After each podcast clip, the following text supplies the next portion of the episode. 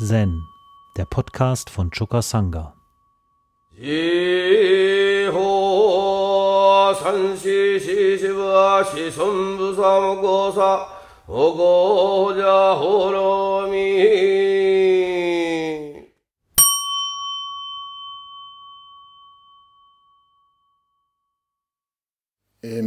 in der Choransammlung Shumon Katoshu, aus der wir ja hier schon mehrere Koans gehört haben, da steht im Fall 32 Umons enthüllt. Ein Mönch fragte Umon, wenn du deinen Vater und Mutter tötest, kannst du vor den Buddhas bereuen. Wenn du die Buddhas und die Ahnen tötest, wo kannst du bereuen? Umon sagte, enthüllt.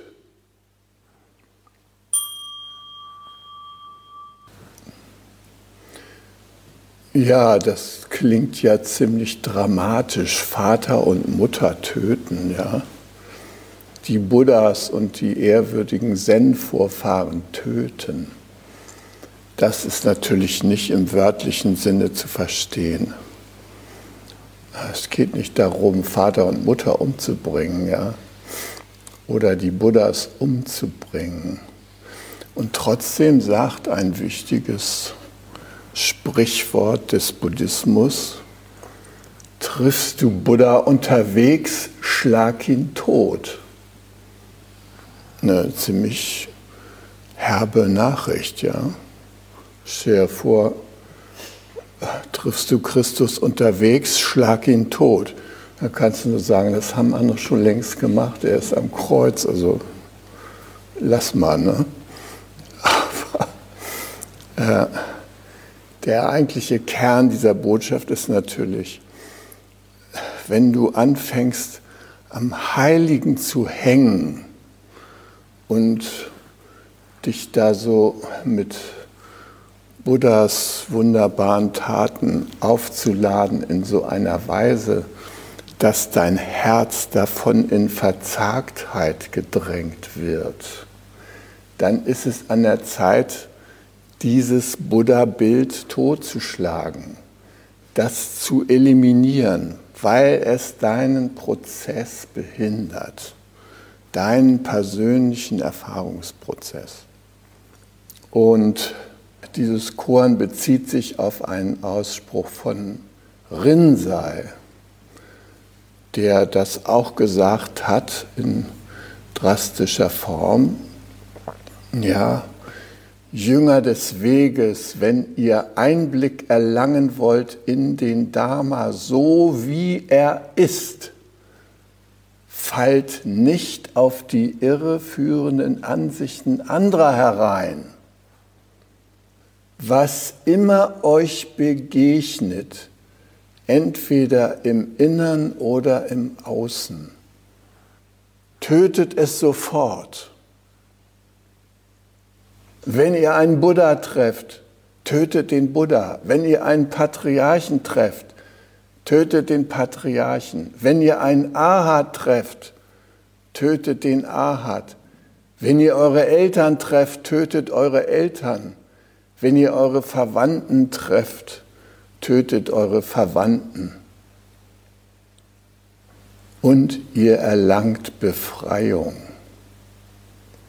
Wenn ihr nicht an den Dingen haftet, werdet ihr leicht und frei sein.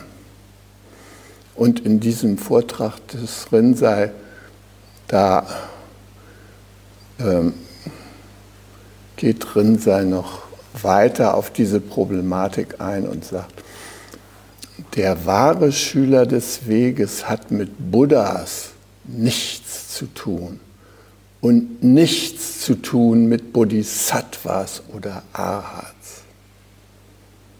noch hat er irgendetwas zu tun mit dem, was in den drei Reichen für vortrefflich erachtet wird. Da er diese in einsamen Befreitsein durchlaufen und überwunden hat, ist er durch Dinge nicht gebunden. Und wenn Himmel und Erde auf den Kopf gestellt würden, hätte ich keinen Zweifel. Und wenn alle Buddhas der zehn Richtungen vor mir erscheinen würden, hätte ich keine Freude. Und wenn sich die drei Höllen plötzlich vor meinen Füßen auftun würden, hätte ich keine Furcht. Weshalb das so ist? Weil so wie ich es sehe, alle Dharmas leere Formen sind. Wenn Transformation geschieht, existieren sie. Wenn Transformation nicht geschieht, sind sie nicht existent. Die drei Reiche sind nur Verstand, die 10.000 Dharmas sind nur Bewusstsein. Folglich illusorische Träume, Blumen am Himmel gleich Projektion. Warum sich die Mühe machen, nach ihnen zu greifen? Nur du, der Jünger des Weges hier vor meinen Augen und meinem Diskurs lauschend, nur du gehst ins Feuer und verbrennst nicht gehst ins Wasser und ertrinkst nicht. Gehst durch die drei Höllen wie durch einen Vergnügungspark. Gehst durch die Reiche der hungrigen Geister und der Höllenwesen, ohne ihr Schicksal zu erleiden. Wie kann das sein? Es gibt keine Damas, die zu missbilligen wären. Wenn ihr das Heilige liebt und das Weltliche hasst, werdet ihr treiben und sinken im Meer von Geburt und Tod. Die Leidenschaften existieren bedingt durch die Gesinnung. Habe nicht Gesinnung. Und wie können sie euch fesseln? Ohne Unterschiede machen zu müssen und an Formen festzuhalten, werdet ihr den Weg ganz selbstverständlich in einem Augenblick. Dorinsei setzt sich mit unserer inneren und unserer äußeren Fesselung auseinander. Das ist ein großes Thema für uns natürlich. Wir spüren es ja, wie wir gebunden sind durch Muster und Erfahrungen und Geschichten, die wir uns erzählen und ähm, Vorstellungen, die aus der Vergangenheit kommen. Und zum Teil haben diese Muster und Gewohnheiten etwas Bequemes, ja, Bekanntes, Angenehmes dadurch. Und wir spüren da wenig Impulse, die zu verändern. Aber dann kommen wir an die Punkte, wo sie uns blockieren oder wo sie uns wirklich im Wege stehen. Und da beginnt auch dieser Kriegerweg, dieser Bodhisattva-Weg dieser Weg ins Erwachsenwerden und der Weg zur vollständigen Selbstverantwortung. Selbstverantwortung bedeutet nicht nur Verantwortung zu übernehmen für unsere Handlungen und Aussprüche und Äußerungen. Selbstverantwortung übernehmen bedeutet, dass wir die ganze Welt um uns herum verantworten ohne Ausnahme. Es ist alles unsere Welt. Die ganze Welt ist unser Spiegel. Die ganze Welt steht mit unserem Befreiungsimpuls in Verbindung, wenn wir damit ernst machen. Und die ganze Welt steht mit unserem Opferimpuls in Verbindung, wenn wir ins Opfer gehen. Wenn wir uns zur, zum Opfer äußerer Umstände erklären. Durch die Zen-Übung streben wir an, uns fähig zu machen für diese Art der Selbstverantwortung. Wir versuchen oder wir handeln so, dass wir, wie man im Zen sagt, Herren der Umstände sind oder Frauen der Umstände sind, die uns umgeben. Der Roshi sagte mal, Zen-Meister verfügen nicht über übernatürliche Kräfte. Sie sind nur Herren der Lebensumstände, die ihnen begegnen. Nur. Nur, hat er gesagt. Ich habe gedacht, wie ist das denn hinzukriegen? Ja, ja das ist ein gewisser Übungsweg, den wir da zurücklegen.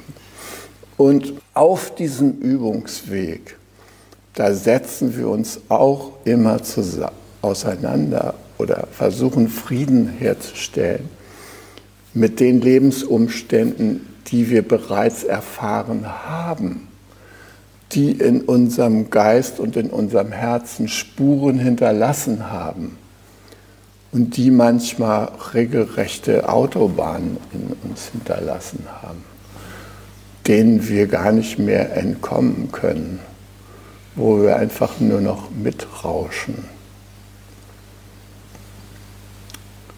Ja, und da ranzukommen, das ist unter anderem eine würdige Aufgabe der Meditation. Ja, da können wir uns mit diesen Hinterlassenschaften beispielsweise unserer Kindheit beschäftigen. Nicht umsonst begegnen wir hier in der Meditation immer wieder der Frage, wie geht es eigentlich meinem inneren Kind? Manche sind ganz erstaunt, dass es so etwas wie ein inneres Kind überhaupt gibt. Ein inneres Kind, wo soll das denn stecken? Ja, ja das innere Kind, das hat unsere frühen Erfahrungen aufgenommen. In der Zeit, als unsere Hauptbedürfnisse darin bestanden, Geborgenheit zu finden und in die Autonomie hineinzuwachsen. In diesem dualen Bedürfnisteam, da fängt unsere eigentliche Entwicklung an. Es sind die ersten Schritte aus der Urgeborgenheit, in die wir zunächst hineinkommen, herauszutreten, nachdem Tanja uns als Hebamme hochgehalten hat, wir den ersten Schrei gemacht haben und sie gesagt hat, der Kleine ist quicklebendig, Mama, ich lege ihn dir jetzt an die Brust. So, vorher wird noch die Nabelschnur durchschnitten und so weiter. Die ganzen Geheimnisse will ich hier nicht erörtern aber es ist so ein Anfang in Geborgenheit und es ist ein Anfang in Heraustreten aus dieser Geborgenheit. Es ist ein spannender Prozess. Hier im Lebensgarten gibt es auch so ganz kleine noch, zum Beispiel der kleine Mattes, der ist jetzt vier Monate alt. Seine Mutter hat versucht, so diesen Geborgenheitsrahmen für ihn immer wieder sicherzustellen. Er wird rumgetragen, er hm, ist fast immer bei ihr oder bei seinem Vater. Jedenfalls ähm, hat er irgendwie eine wunderbare Zeit in diesen vier Monaten gehabt, Und der guckt auch so total fröhlich in die Welt, so total neugierig. Und der war schon in der Sauna mit seinen Eltern. Ähm, und der war in verschiedensten Erlebnisbereichen. Ja? Bei den Pferden, bei den Schafen. Also was das Leben so zu bieten hatte, beispielsweise an Berührbarem, das durfte er schon anfassen. Und man merkt ihm wie, an, wie sehr er neugierig ist auf die Welt, wie er bereit ist, den Mantel der Geborgenheit zu lüften und schon so loszukrabbeln und zu äh, erkunden, was so in seiner Umgebung so los ist. Also er geht schon Richtung Autonomie. Und das ist wunderbar, dass er so einen Start hat. Man kann hoffen, dass ihm nicht irgendwelche Unbilden ereilen, dass er irgendwelche traumatischen Schocks oder sowas erlebt. Bisher ist er jedenfalls davon behütet. Aber wir hier, die wir hier sitzen, wir sind da nicht immer behütet gewesen. Wir haben da viele Dinge erlebt, die unser Leben auch einschneidend geprägt haben und die unser Vertrauen in die grundlegende Geborgenheit zum Beispiel erschüttert haben. Ja.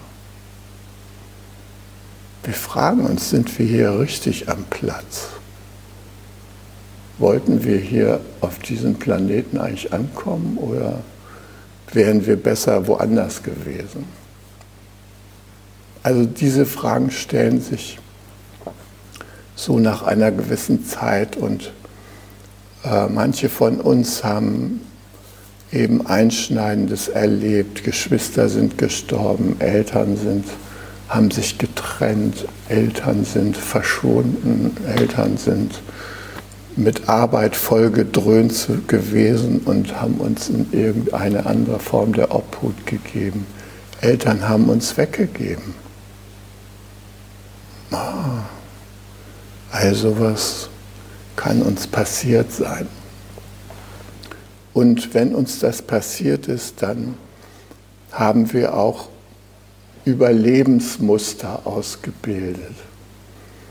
Überlebensmuster, die zum Beispiel in die Richtung gehen können, äh, dass wir, um in der Welt der Riesen überleben zu können, in die Anpassung gegangen sind, versucht haben, angenehmes Gesicht zu zeigen, nicht den Vater oder die Mutter noch zu reizen, nein, brav zu sein, nicht für uns zu gehen. Oder wir haben protestiert und sind in die Rebellion gegangen. Verschiedene Verhaltensweisen haben wir entwickelt um umzugehen mit dieser Situation, dass wir nicht gleiche, gleichermaßen Geborgenheit und Autonomie empfinden konnten und darin uns wohlfühlen konnten. Manchmal ist es so, dass ich äh, durch die Geschwisterfolge bedingt und durch die Art der Aufmerksamkeit der Eltern dass ähm, ein älteres Kind gar nicht mehr in der Geborgenheit sich aufhalten kann, weil es gedrängt wird, Verantwortung zu übernehmen. Dann geht es sofort in Richtung Autonomie. Dann hakt es das Thema Geborgenheit für sich ab. Und dann sucht es auch in künftigen Beziehungen womöglich nicht die Geborgenheit. Oder sucht die Geborgenheit auf eine Weise, die demjenigen, dem es begegnet, unangenehm ist. Klammerig, weiß der Himmel. Diese Konstellation, die prägen unser Verhaltensmuster oft ein ganzes Leben lang. und sie schränken unsere Freiheit ein. Rinsei würde sagen, tötet die. Ja, tötet die Altvorderen. Gemeint ist, befreie dich davon, befreie dich aus diesen Mustern. Im Japanischen gibt es den Ausdruck Kuge, Blumen am Himmel, für Projektion. Da ist nichts am Himmel. Aber wir gucken da hoch, oh, guck mal, Herzchen, Wolken, Schäfchen. Das sind die einfachen und schlichten Formen der Projektion. Aber da sehen wir auch noch ganz andere. Herzchen und so, das kann man sich ja antun. Aber wenn da plötzlich,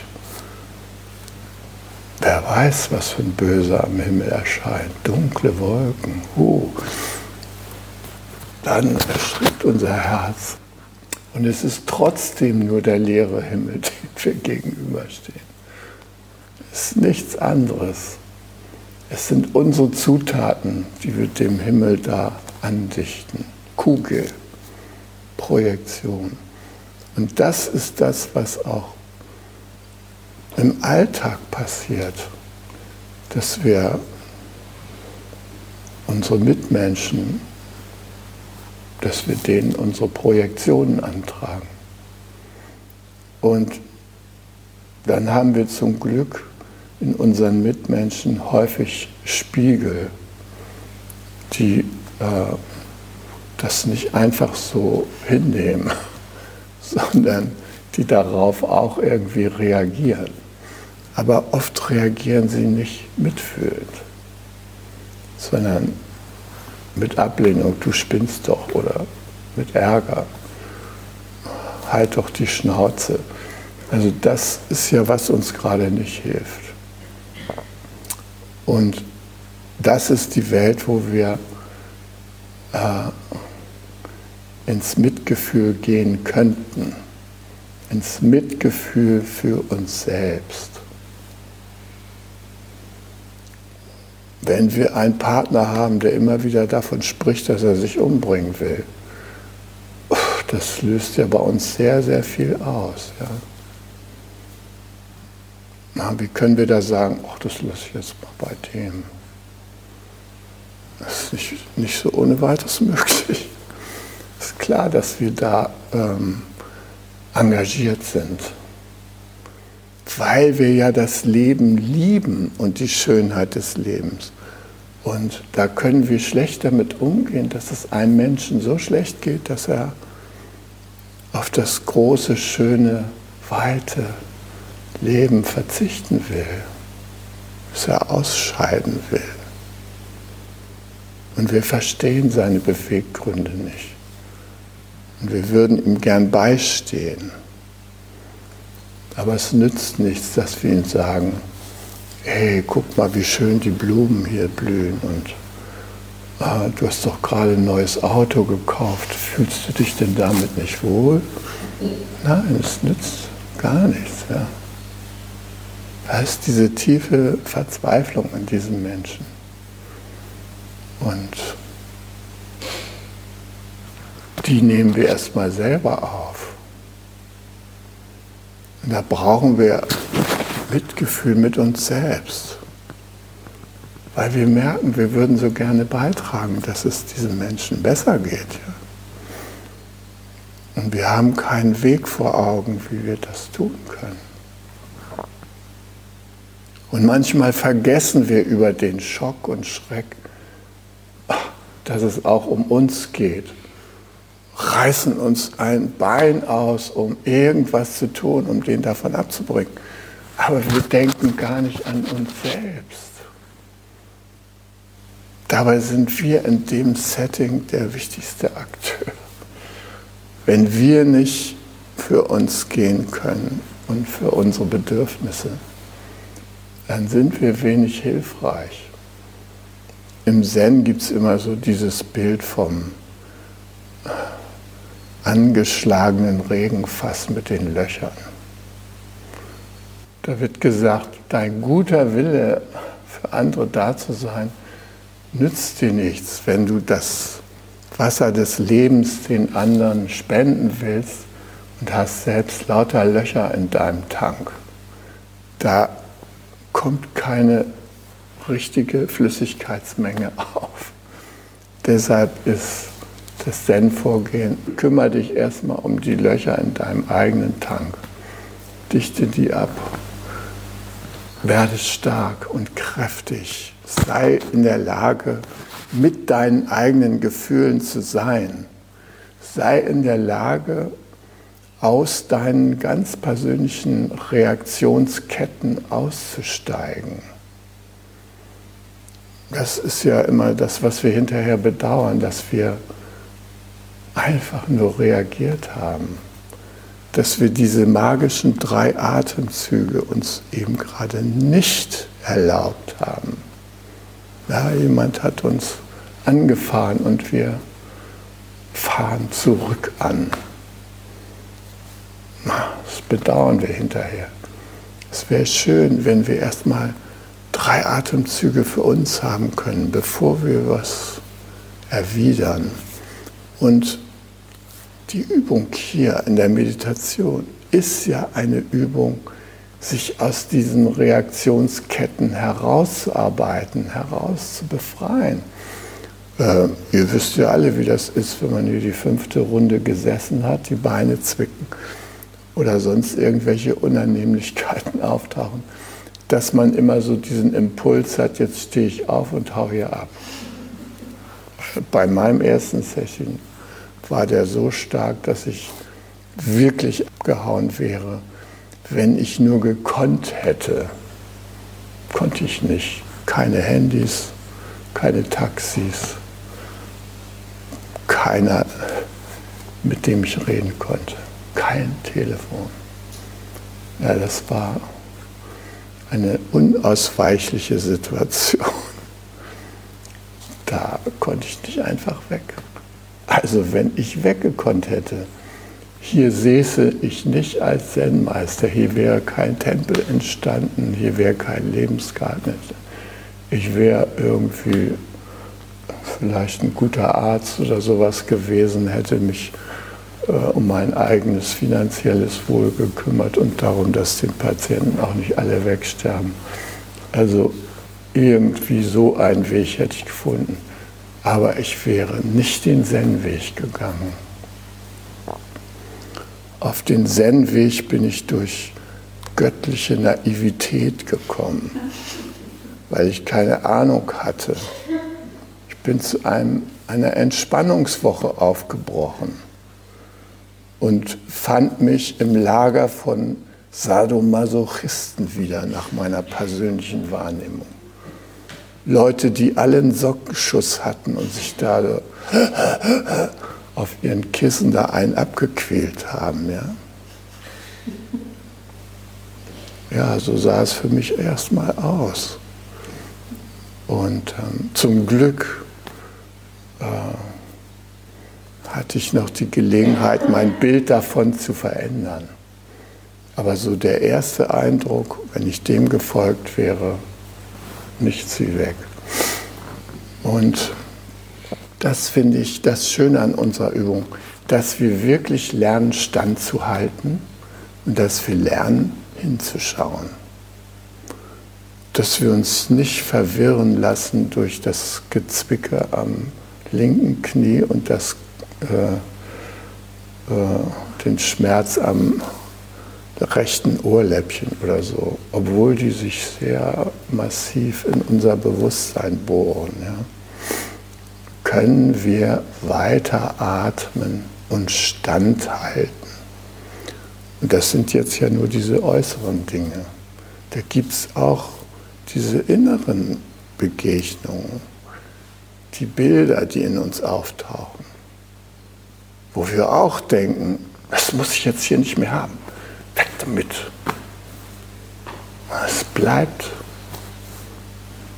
Und es bleibt deshalb, weil es gesehen werden möchte.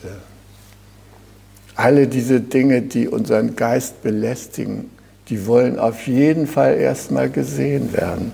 Die können wir nicht einfach wegdrücken. Indem wir sie anschauen, indem wir sie allmählich tief verstehen, indem wir wirklich echt mit unserem Gefühl dabei bleiben, dranbleiben,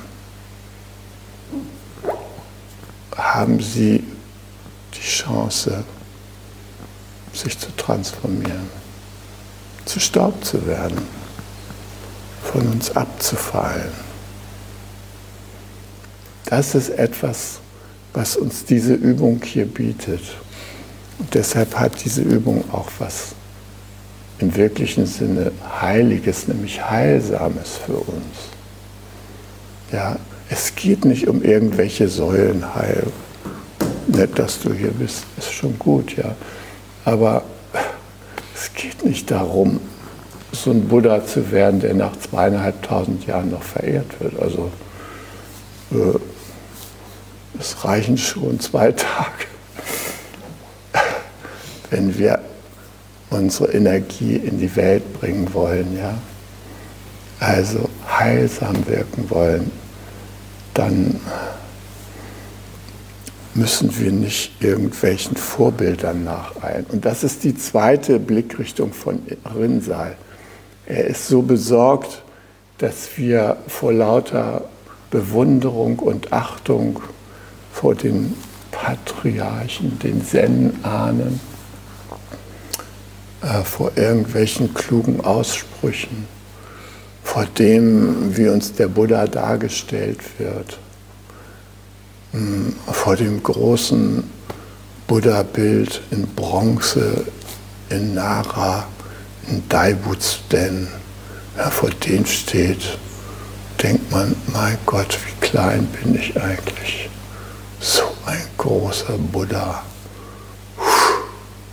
Atmet man noch dreimal tief aus und dann klingelt man mal so an dem Messing ja, oder der Bronze und steckt da brav seine Räucherstäbchenbündel in die großen, großen Räuchergefäße und wendet sich ehrfürchtig wieder ab.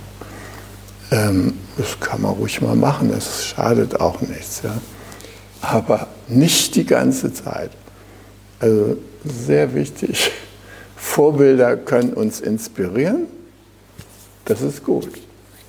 Aber Vorbilder sollen uns nicht tyrannisieren. Und davor warnt uns Rinnsal. Lasst euch nicht tyrannisieren von euren Vorbildern. Mögen es die Eltern, die Verwandten, die Buddhas, die Ahats, die Patriarchen, wer auch immer es sein mögen. Lasst euch von denen nicht tyrannisieren. Seid ihr selbst. Übernehmt Selbstverantwortung für euren eigenen Befreiungsprozess und geht durch den Schlamm und was auch immer durch und macht das zu eurer Lebens- dienlichen Erfahrung. Und ihr werdet sehen, ihr geht auf Wasser und ihr geht durchs Feuer und es passiert euch nichts. Es sind natürlich nur Bilder. Ja, ihr geht durch Wasser. Ihr geht durch Strömen von Tränen. Und ihr bleibt trotzdem ihr selbst, weil ihr das große Selbst in euch entdeckt habt. Das, was nicht zu fassen ist durch Formen, dass man nur so spüren kann, dass es weit reicht, dass wir im Grunde genommen mit der Grenzenlosigkeit auf Du und Du stehen. Na, glauben wir es manchmal nicht. Das ist das Tragische. Ja. Und dann durchs Feuer gehen. Wir glauben, dass wir verbrennen in dem Konflikt. Wir glauben, dass wir das nicht mehr aushalten können. Oder Wir können auch von der Erde verschluckt werden. Dann bleiben wir in der Welt der Materie stecken. Auch unangenehm.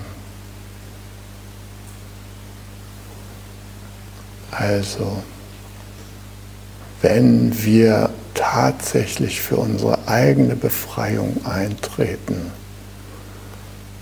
dann kann man nur noch sagen, enthüllt. Es sind richtig Hüllen, die wir ablegen. Das ist ein schönes deutsches Wort. Enthüllt. Wir sind dann natürlich nackt, aber wir haben diese ganzen Schichten, diesen ganzen Kram aus der Vergangenheit und die großen Vorbilder ne, haben wir hinter uns gelassen, enthüllt. Nackt und verletzlich bewegen wir uns durch unsere Welt. Und nicht nur für uns, sondern auch für alle anderen fühlenden Wesen. Wir können das, was uns so auf die Palme bringt, das bringt Millionen andere auch auf die Palme. Wir können uns mit deren Leiden genauso gut verbinden wie mit unserem eigenen. Und Pema Chödrön, die schlägt dann immer vor, atme das in dein Herz ein. Atme diese starken Erregungen in dein Herz ein und bring sie da zur Ruhe. Du bringst du nicht nur Frieden zu dir selbst, sondern auch in die ganze Welt. Ja, und das ist eine Möglichkeit, die wir einfach haben und die durch unser Sazen gefördert wird und die uns auch die Fähigkeit gibt, nicht nur dem Angenehmen, sondern auch dem Unangenehmen mit offenen Herzen und Akzeptanz zu begegnen. Wenn jemand stirbt, dann gibt es bei denen, die überlebt haben, häufig so den Eindruck, der ist noch irgendwie da oder die ist noch irgendwie da. Als meine Großmutter gestorben war, die hatte ein sehr nettes Hausmädchen, Irmgard. Irmgard, die ging dann durch das die leere Wohnung meiner Großmutter. Und dann sagte sie mal, als ich vorhin hier ins Wohnzimmer kam, war das Kissen noch glatt gezogen. Jetzt ist es eingeknickt. Sie hat sich draufgesetzt. Ich spüre das. Sie ist hier. Ja, ihr Kochbuch aufgeschlagen. Ah, da lag noch ein Zettel von ihr drin. Den hat sie mir heute Nacht da reingelegt. Also für sie war das eine ganz klare Sache, dass meine Großmutter überall da im Haus noch rumgeisterte. Weil sie in ihrem Herzen natürlich rumgeisterte. In mein Zen-Wort, Zen-Schriftbüchlein, da finden sich verschiedene Kalligraphien und eine Kalligraphie, Nyo Sai, die bezieht sich auf diese Umstände. Nyosai, das bedeutet noch immer gegenwärtig. Und dazu schreibt Shimano, selbst wenn ein Mensch gestorben ist, ist es oft so, als ob er immer noch bei uns wäre. Oder jemand, der jahrelang abwesend ist, wird, wenn er oder sie einen starken Einfluss hat, nicht vergessen. Dieses Gefühl der Präsenz spiegelt den Grad der karmischen Energie der betreffenden Person. Wenn diese Energie stark ist, ob gut oder schlecht, geht der Einfluss der Person weiter. Ist die karmische Energie einer Person jedoch schwach, wird sie schnell vergessen. Karmische Energie ist etwas, was wir durch Sazen kultivieren können. Shakyamuni Buddha zum Beispiel lebt immer noch. Hi. Um jungen Menschen den Aufenthalt im Togenji zu ermöglichen, bitten wir um ihre Spende. Alle Spendenmöglichkeiten finden Sie auf chukasanga.de/spenden.